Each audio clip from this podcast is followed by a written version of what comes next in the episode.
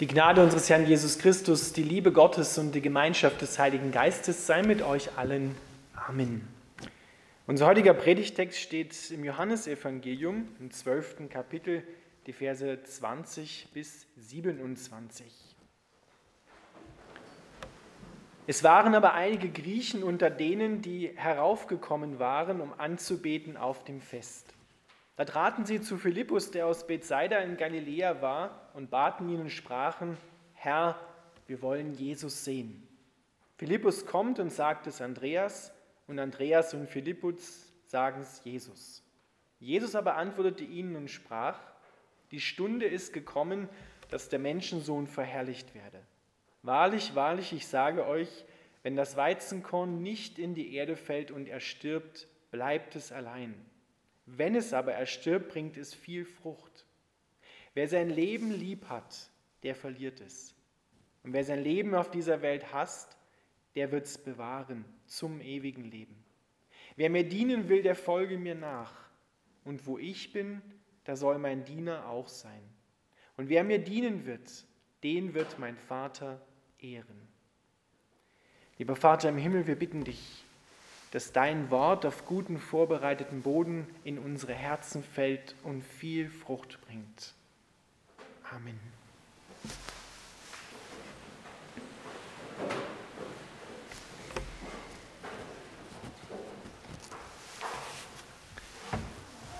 Ihr Lieben, da kommen Menschen und wollen Jesus sehen. Da müsste unser Herz hüpfen vor Freude. Das ist das, was jeder Pfarrer, was jeder Christ sich wünschen müsste, dass andere Menschen kommen, die Welt kommt und fragt nach Jesus. Sie haben Hunger nach Jesus. Das ist ja nicht immer oder eher selten unsere Erfahrung. Es gibt es Gott sei Dank und wir wünschen und beten darum, dass es mehr wird, dass Gott einen neuen Hunger gibt, dass Menschen kommen und sagen, wir wollen Jesus sehen. Dass sie zu denen kommen, die Jesus schon gesehen haben, die ihn kennen und sagen, wir wollen Jesus sehen. Die Griechen, die hier kommen, die stehen so für die Welt, die Jesus sehen will, die einen Hunger hat für den Teil der Welt, der Hunger hat, Jesus sehen will. Und interessant ist, dass Philippus und Andreas sich erstmal ein bisschen beraten müssen miteinander. Sie hätten ja sagen können, ja, da ist Jesus, geht doch, geht doch zu ihm. So, das ist ein bisschen, bisschen komisch. Wenn wir uns die Texte rings um unseren Predigtext anschauen, dann beginnen wir zu ahnen, warum die Jünger da so ein bisschen eigenartig reagieren. Sie hatten ja, was wir so wissen und zwischen den Zeilen auch heraushören können, doch eine etwas andere Vorstellung von Jesus, wie er kommt, wer er ist. Die meisten hatten gehofft, der Messias kommt und wird die Herrschaft in Israel übernehmen und wiederherstellen, die Römer aus dem Land schmeißen und das Königtum Gottes auf der Erde aufrichten. Doch jetzt hatte Jesus schon ein paar Mal angekündigt, ich werde sterben. Und das ist das, was die Jünger, was wir auch heute und viele von uns, viele Menschen nicht verstehen. Warum ist es notwendig, dass Jesus stirbt? Jetzt sind die Jünger etwas so ein bisschen in einem Dilemma drin. Das ist so ein bisschen eine Glaubenskrise, die sie haben, eine ziemlich massive Glaubenskrise sogar. Und irgendwie haben sie für sich so festgestellt, es wird dann nachher auch unter dem Kreuz von anderen ausgesagt, wer sich selbst nicht helfen kann, der kann auch anderen nicht helfen. Jesus hat groß aufgesagt, er Kranke geheilt, Dämonen ausgetrieben, das war alles ganz wunderbar, aber doch irgendwie so mit der Herrschaft, der König auf der Erde ist es doch irgendwie nicht so geworden. Und jetzt kündigt er an, er wird sterben. Für die Jünger muss das eine Katastrophe gewesen sein. Die haben ja geglaubt, dass Jesus all das, was er angekündigt hat, jetzt fortsetzen wird, dass die Geschichte immer so weiterläuft und sich aufschraubt und alles gut werden wird. Und jetzt diese Ansage, ich werde sterben.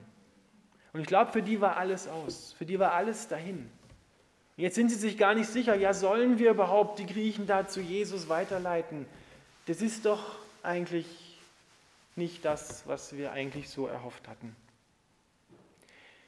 Und dann antwortet Jesus darauf, den Griechen und auch den Jüngern und verkündigt, wahrlich, wahrlich, ich sage euch, wenn das Weizenkorn nicht in die Erde fällt und erstirbt, bleibt es allein, wenn es aber erstirbt, bringt es viel Frucht. Und immer wenn Jesus etwas mit wahrlich, wahrlich ankündigt, dann heißt das, hier spricht Gott mit Vollmacht und Autorität und das erfordert all unsere Aufmerksamkeit, dass wir dort hinhören. Wahrlich, wahrlich, ich sage euch. Jesus verkündigt von Gott her das Prinzip zum Erfolg. Damit gewinnt man die Welt oder rettet die Welt. Damit kommt man bei Gott groß raus. Wir kennen ja so alle so Programme zum Abnehmen, sieben Schritte zur guten Diät ja, oder zum schnellen Abnehmen, zehn Schritte zur besseren Gesundheit oder zwölf Schritte, um frei zu werden. Hier gibt es einen Schritt zum Welterfolg und der heißt Sterben. Wenn das Weizenkorn nicht in die Erde fällt, Jesus nimmt einen ganz plastischen Vergleich aus der Schöpfung, dem Lesebuch Gottes und macht damit deutlich, was er tun wird und was auch seine Jünger tun sollen. Jedem Menschen, jedem Bauern damals und auch heute ist es auch noch klar, wenn das Weizenkorn nicht in die Erde kommt und dort sozusagen beerdigt wird, dann kann es die Lebensinformation, die es in sich trägt, nicht freisetzen. Dann wächst nichts. Wenn du es zu Hause nur hinlegst, dann bleibt es wirklich allein und es geht von dem Leben, von dem Segen, den es in sich trägt, nichts weiter. Es wächst nicht Neues, Neues auf, es bringt keine Frucht. Aber wenn es in die Erde fällt und sein Leben sozusagen freisetzt, niederlegt, dann wächst etwas auf. 30, 60, 100-fach, wie Jesus es in einem anderen Gleichnis gesagt hat. Wenn das Weizenkorn nicht in die Erde fällt und er stirbt, bleibt es allein. Wenn es aber erstirbt, bringt es viel Frucht. Das ist das, was die Jünger, was wir auch heute oft nicht verstehen. Übertragen wir dieses Bild auf Jesus. Ein junger Mann, 33 Jahre alt, in der Blüte seines Lebens, und stirbt. Das ist doch verrückt. Das ist doch nicht normal. So haben seine eigene Familie damals auch gesagt, der Junge ist verrückt. Der tickt nicht richtig. Das ist ein Grund für die Psychiatrie. Und auch heute denken noch viele Menschen, warum musste dieser Jesus am Kreuz sterben? um uns vergeben zu können? Hätte Gott das nicht anders machen können? Hat Gott es wirklich notwendig gehabt, so einen blutigen Tod, seinen Sohn dort angenagelt zu sehen, nur damit er seinen Zorn stillt und uns vergeben kann? Kann er nicht einfach aus seiner Großzügigkeit und Liebe heraus dem Menschen vergeben? Oder brauchen wir das überhaupt, diese Vergebung? Ist der Mensch nicht doch im Kern irgendwo gut? Ist doch in jedem irgendwo ein Fünkchen Gutes drin. Ihr Lieben, hier in dem, was Jesus sagt, laufen zwei große prophetische Stränge des Alten Testamentes zusammen. Einmal aus dem Propheten Daniel, der gesehen hat, dass der Menschensohn kommen wird auf den Wolken des Himmels. Er hat ihn gesehen als den Weltenrichter. Und die andere prophetische Tradition, die hier zusammenläuft, ist die vom leidenden Gottesknecht aus Jesaja 53. Für wahr, er trug unsere Krankheit, lud auf sich unsere Schmerzen und wir hielten ihn für den, der von Gott bestraft worden ist. Und durch seine Wunden, durch seine Striemen sind wir geheilt. Und dann heißt es da weiter, darum will ich ihm die vielen zur Beute geben, weil er die Sünden der vielen getragen hat. Wie ist Jesus der Weltenrichter, der kommt? Der Richter selber nimmt das Urteil, was er gesprochen hat, auf sich und lädt die Schuld von dir und mir, von uns allen Menschen auf sich. Nicht nur das, sondern alles, was das Leben kaputt machen will, uns ausrauben und zerstören will, lädt er auf sich selbst den Tod, überwindet er am Kreuz. Wenn das Weizenkorn nicht in die Erde fällt und erstirbt, bleibt es allein. Wenn es aber erstirbt, bringt es viel Frucht. Genau das hat Jesus getan. Er ist das Weizenkorn, das in die Erde gefallen ist und sein Leben für andere hingegeben hat. Das versteht mal nur einer. Das passt logisch gesehen nicht in unseren Kopf hinein. Das haben die Jünger nicht verstanden bis zum Schluss. Das haben sie erst verstehen können, als der Heilige Geist kam und ihnen das Herz geöffnet hat. Sie haben es mit dem Herzen dann ergriffen, aber logisch geht es gegen alles, was wir in dieser Welt kennen, wie wir geprägt worden sind, wie unsere Gesellschaft tickt. Weil wenn du hier groß rauskommen willst, zum Erfolg kommen willst, dann musst du auf dich schauen. Dann musst du deine Ellbogen ausfahren. Dann musst du etwas leisten in dieser Gesellschaft, damit du etwas bist und damit du etwas hast aber nicht sterben.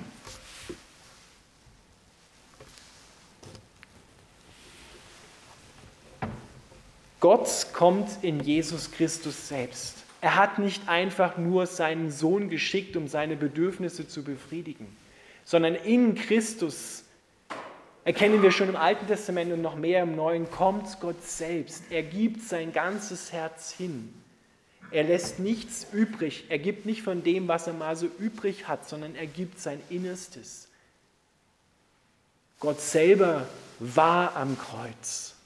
Der Vater, der Sohn und der Heilige Geist. Und dort hat Gott sein ganzes Herz offenbart. So sehr hat er die Welt geliebt. Gott zeigt hier sein Herz. Und die richtige Haltung für uns ihm gegenüber ist es, mit leeren Händen zu kommen und sagen, ja Herr, bitte füll meine leeren Hände, mein leeres Herz mit dem, was du dort an Liebe gezeigt hast. Ihr Lieben, das Weizenkornprinzip, das gilt nicht nur für Jesus, sondern das gilt auch in der Nachfolge für uns. Jesus sagt, wer sein Leben liebt, der wird es verlieren. Wer sein Leben auf dieser Welt hasst, der wird es bewahren. Dort steht wörtlich, wird es bewachen zum ewigen Leben. Gott sehnt sich danach, dass wir mit ihm zusammen eins sind. Das ist das große hohe priesterliche Gebet in Johannes 17. Siehe mir und ich in ihnen. Oder Johannes 15 vom Weinstock und den Reben. Bleibt in mir und ich in euch, dann bringt ihr viel Frucht, denn ohne mich könnt ihr nichts tun. Jesus möchte, dass wir so innig mit ihm zusammen sein, dass das, was mir gehört, ihm gehört. Meine Sünde, meine Schuld, meine Krankheit, mein Versagen gehört ihm. Und dafür gehört mir all das, was er mir schenkt. Seine Reinheit, seine Vergebung, seine Freundlichkeit sein Frieden, seine Heilung, seine Kraft. Alles, was mein ist, das ist auch dein. So innig, da passt kein Blatt Papier mehr dazwischen. So innig dürfen und sollen wir mit Gott sein. Er lädt uns dahin ein.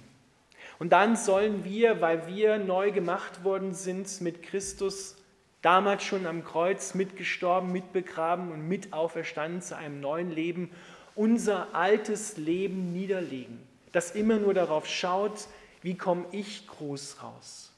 Ich, meiner, mir, Herr, segne diese vier. Das ist das, wonach die Welt lebt, wonach unsere Gesellschaft oft lebt. Doch wir dürfen in dieser Welt einen Unterschied machen, indem wir auch unser Leben niederlegen, weil wir einen Gott haben, der für uns sorgt einen Gott haben, der uns frei macht, einen Gott haben, der uns geliebt hat und liebt, dürfen wir unser altes Leben niederlegen und für andere Menschen da sein, für andere Menschen leben. So hat es Jesus gemacht. Er hat nicht nur sein Leben am Ende seines Lebens niedergelegt, sondern auch schon vorher. Seine Zeit, seine Kraft, sein Segen, seine Liebe, seinen Trost anderen Menschen gegeben. Weil er wusste, ich habe einen Vater im Himmel, der für mich sorgt, der für mich kämpft, der mich tröstet, der mich aufrichtet, der mich ermutigt, der mir Kraft dazu gibt, diese Kraft weiterzugeben. Aber dazu braucht es eine Entscheidung, dass ich mein Leben niederlege und austausche am Kreuz gegen das, was Gott dir dort schenken will. Nun sagt Jesus, wer sein Leben in dieser Welt hasst, der wird es bewahren. Ja, heißt nicht in der Bibel, wir sollen uns lieben und unseren Nächsten, Gott lieben und unseren Nächsten wie uns selbst? Jetzt sollen wir uns hassen? Menschen, die sich hassen, die gehen vielleicht zum Schönheitschirurgen, weil sie, weil sie mit ihrer Nase nicht zufrieden sind oder mit anderen Körperteilen, um sich noch schöner zu machen, um noch besser zu werden. Was meint es eigentlich, wenn Jesus sagt hier, wir sollen unser Leben hassen? Das ist keine Gefühlslage. Du sollst dich nicht verachten, sondern hier ist eher gemeint eine radikale Abwendung vom bequemen Weg. Du wirst in Situationen kommen, wo du vor einer Entscheidung stehst, wo du dich entscheiden musst, gehe ich den bequemen Weg oder darf es mich etwas kosten, mich zu investieren in andere Menschen? Darf es mich etwas kosten, Zeit, Geld, Mut, mich hinzugeben für andere, damit auch sie die Liebe Gottes, die Liebe des Retters kennenlernen? Das meint dieses Zurückstellen, an zweite Stelle setzen, hinten anstellen. Weil ich weiß, das kannst du nicht aus dir heraus, aus eigener Kraft, sondern weil du weißt, da ist einer, der für dich sorgt. Da ist ein guter Vater der dir alles gibt, was du brauchst und noch weit über deine Grundbedürfnisse hinaus dich versorgt. Wenn wir also in solche Situationen hineinkommen, wo wir uns entscheiden müssen, dann sollen wir uns nicht für den bequemen Weg entscheiden, sondern heraustreten aus unserer Komfortzone und sagen, ja, weil ich einen Gott habe, der mir Kraft dazu gibt, investiere ich mich in andere Menschen. Und das ist das, wo er am Ende sagt, und wer mir dienen wird in diesem Sinne, dem wird mein Vater ehren. Dann haben wir Ansehen bei Gott. Gott sieht dich an. Er ist ein Gott, der dich sieht, der deine Bedürfnisse sieht, der deine Tränen sieht, deine Sorgen, deine Hindernisse und mit dir über Mauern springt.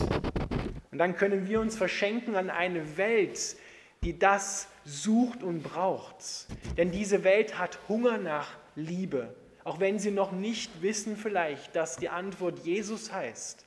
Aber der Hunger ist in vielen da. Und wenn du schaust in den sozialen Medien und auch jetzt in der Gesellschaft, dann stimmt es auf der einen Seite, was Jesus sagt, die Liebe wird am Ende in vielen erkalten. Aber wir dürfen hier einen Unterschied machen. Wir dürfen zeigen, dass es immer noch Gott gibt, dass Gott auf dem Thron sitzt und regiert und dass er seine Liebe verschenkt und dass diese Liebe heiß ist und nicht kalt. Jesus hat sein Leben für diese Welt niedergelegt und hat sich verschenkt an dich, an mich und an jeden, der dieses Geschenk haben will. Und so können auch wir uns gegenseitig und an andere verschenken und den Hunger anderer stillen indem wir ihnen Trost spenden, indem wir sie ermutigen, indem wir sie lieben, auch wenn wir Widerstand ernten und nichts zurückbekommen.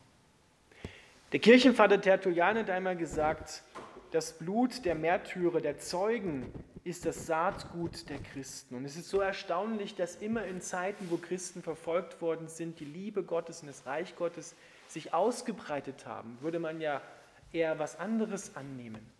Und unsere Geschwister in der Welt, man muss ehrlich sein, die meisten werden um ihres Glaubens willen verfolgt, sehr, sehr viele. Wir leben da eher in der Minderheit. Hier geht es also nicht darum, dass wir mit Gewalt auftreten und versuchen, unsere Machtansprüche durchzusetzen, sondern hier geht es darum, dass wir die Liebe bezeugen. Und da werden Menschen aufmerksam und die sagen, da muss doch etwas dran sein, wenn Leute selbst ihr Leben dafür geben, bedroht werden mit Gefängnis und Mord und Tod und Folter und trotzdem noch festhalten an der Liebe Gottes und uns lieben und uns vergeben. Ihr Lieben, und das ist die Herzenshaltung, die wir uns neu schenken lassen müssen. Heraustreten, auch wenn es mich etwas kostet, aus der Komfortzone, mein Leben niederlegen für ihn, für Jesus, damit auch andere diese Liebe erfahren. Wenn das Weizenkorn nicht in die Erde fällt und erstirbt, bleibt es allein. Wenn es aber erstirbt, bringt es viel Frucht. Sei fruchtbar. Amen.